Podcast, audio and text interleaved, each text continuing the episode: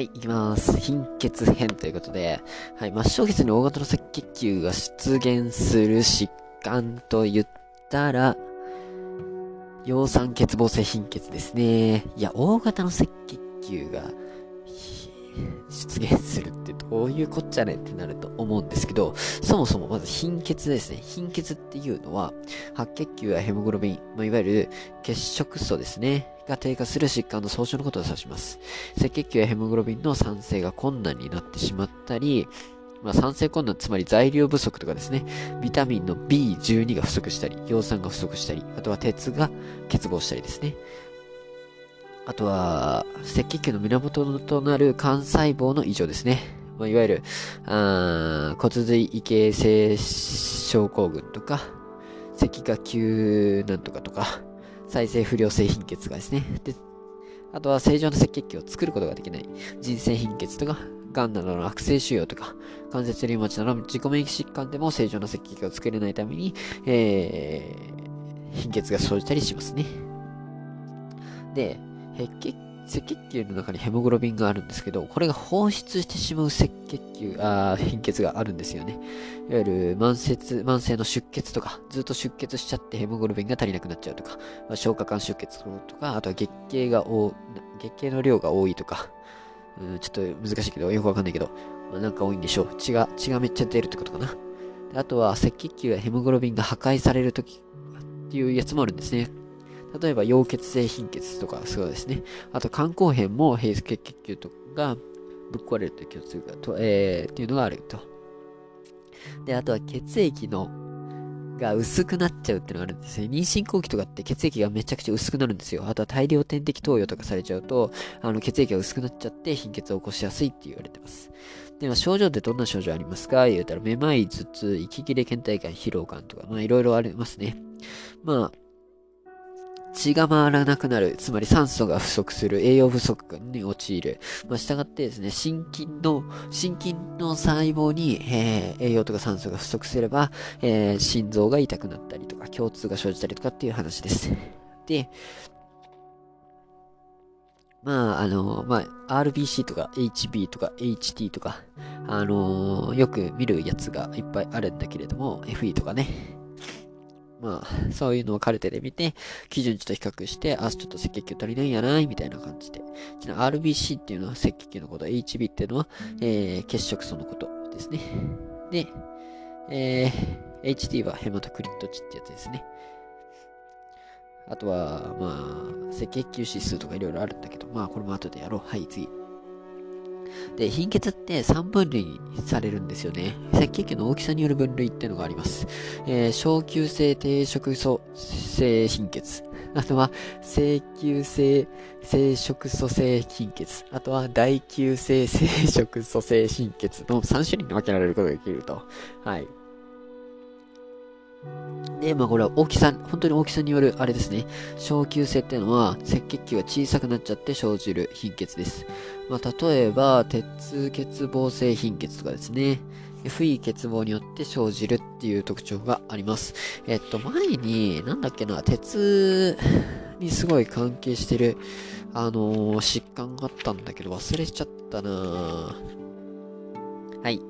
ポルフィンビュ、ポルフィリンビュ症ですね。ポルフィリン症っていう、まあ、いわゆる代謝性疾患があるんですけど、これはヘム、鉄の、えー、生成合経路のですね、酵素が欠損することで、あのー、ポルフィリン代謝がうまくいかない、いわゆる鉄がちょっと足りないってことで貧血になりやすいっていう話があります。なんで、ポルフィリン症っていうのは、まあ、貧血になるんだけれども、原因が、いわゆる鉄欠乏性貧血、小球性低色素性貧血に含まれるっていうことですね。次。えー、まあ、鉄とかですね、材料がない系はこの小球性になるってことですね。次、正球性色素性貧血ですね。これは、球性貧血とか、溶血性貧血とかね。あの、細胞、赤球の細胞あ、赤球の大きさは普通なんだけれども、まあちょっと溶血したりとか、吐血したりとか、あ、溶血じゃないですね。溶血しちゃったりして、あとは再生不良性貧血とかですね。もう量が少ないとか、あとは、まああの、すごい大量点滴投与されて貧血が起きちゃったりとかそういう系ですね。で、もう一個、大球性出、えー、大球性、待って、大球性生殖素性貧血ですね。音地震っぽいけど、まあいや、はい。まあ、ビタミン B2 欠乏とかで悪性貧血が起こるっていうのは有名な話なんですけど、まあ、ビタミン B2 とか、あとは葉酸が欠乏したりとかですね、あとは DNA 合成の異常とか、肝障害とかでもこういうの見られる。えー、赤血球のか、えー、赤血が大きくなってしまって、えー、貧血が生じるってやつですね。で、まあ、ビタミン B2 欠乏と葉酸欠乏で、えー、大型の赤血球が出現するっていうのを覚えておいて損はないと思う。はい。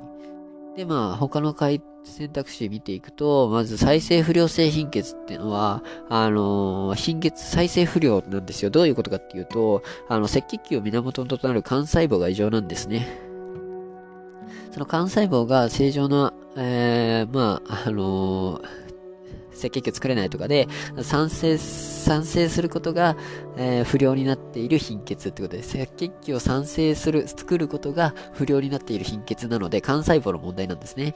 ちなこれ形とか、まあ、機能に問題はない。ただただ赤血球の量が少なくて生じる貧血になります。次。消化管出血、はい、きました。出血による貧血っていうのは、鉄欠乏性貧血になりますね。いわゆる小球性、小球性赤血球貧血、えー、小球性低色素性貧血に含まれるってわけですね。まあ、いわゆる赤血球とかヘモグロビンが少なくなってしまうっていう特徴がありますね。出血によって。はい。次。鉄棒貧血、あ鉄欠乏性貧血、はい、来ました。鉄欠乏性貧血言うたら、小球性低色素性貧血。まあ、小さくなってしまうんですね。次、溶血性貧血。溶血性というのは、あのー、赤血球が溶血しちゃう、血が漏れちゃう、ぶっ壊れちゃうってことで、赤血球の耐久性が低くなっているっていう話ですかね。はい。まあ、従ってですね、正常正常性、請求、待って、請求性生殖素性貧血に含まれるということで、末梢血に大型赤血球が出現するのは破産欠乏性貧血ですよっていう話になります。はい、ついでに死因もやってしまいましょう。はい。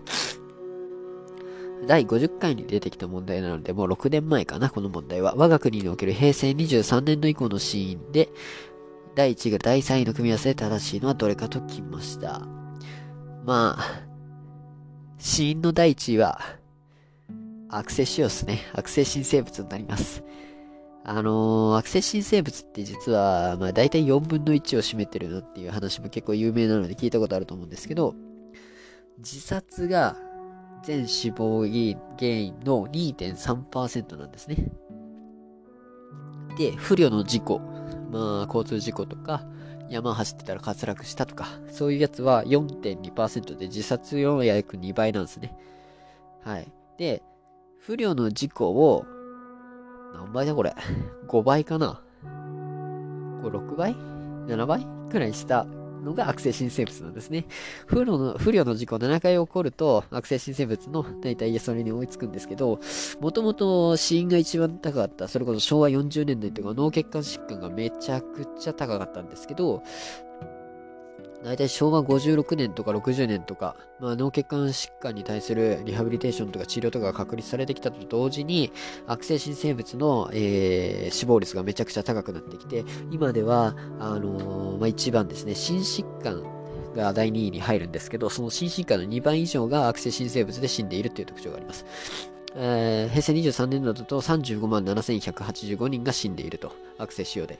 で、第2位はさっき言った通り、心疾患ですね。心疾患に関しては、19万4761人が死んでいるってことで、結構死んでますね。で、その下が何かっていうと、肺炎なんですね。悪性新生物、心疾患、肺炎で、初めて脳血管疾患が出てくるっていう感じになります。したがって、あの、肺炎もやっぱ、あの、タバコ吸ってる人が多いっていうのもあるし、あのまあ、そろそろ減ってくるからまた変わってくるとは思うんだけれども、肺炎が結構伸びてきてますね。はい。で、不慮の事故も結構実は増えてるんですよ、今になって。ね、そんな特徴があったりします。まあ、順番は悪性新生物、今度心疾患ですね。心臓系の疾患で、で、次にタバコ多い肺がんが来るよっていう感じで、悪性新生物やばいですね。というわけで、お疲れ様です。